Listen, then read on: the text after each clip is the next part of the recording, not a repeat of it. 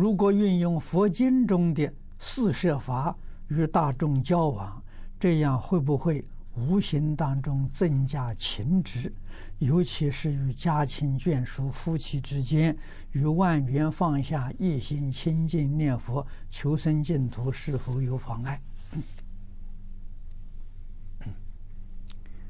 四摄法是人与人之间的建立关系，啊，就是建立一个良好的关系，可以化解冲突，可以促进安定和平。啊，如果你专修净土，一心求念佛，你就什么都不要做了，那你有很大的福报。为什么呢？你有人伺候你。啊，像闭关那样是，你有人护关，啊，有人护持，你可以专心念佛，这是好事情。这种缘分不是每个人都能够得到的，啊，而且这个善根呢，也不是一般人都有的，啊，如果你有的话的是，那你很难得，啊，你你应当啊，要认真努力。他说：“若学习黄忠昌居士念佛求生西方，是否就不必修四摄法？啊，只是专心念佛就行。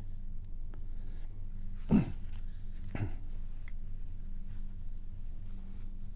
我答复你啊，可以。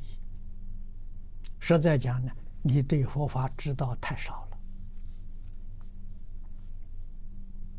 了。啊，四摄法不妨碍修行，如果妨碍修行呢？那佛就错了，佛就害我们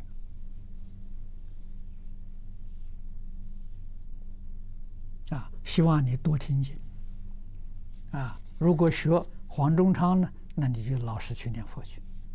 你要你要找到像黄忠昌那样的环境啊，有一个修行道场，有一个好的护法，让你什么都不操心，每一天三餐饭送给你。你在里面一心专念，专念，如果不把这些念头放下，你不会有黄忠昌的成就。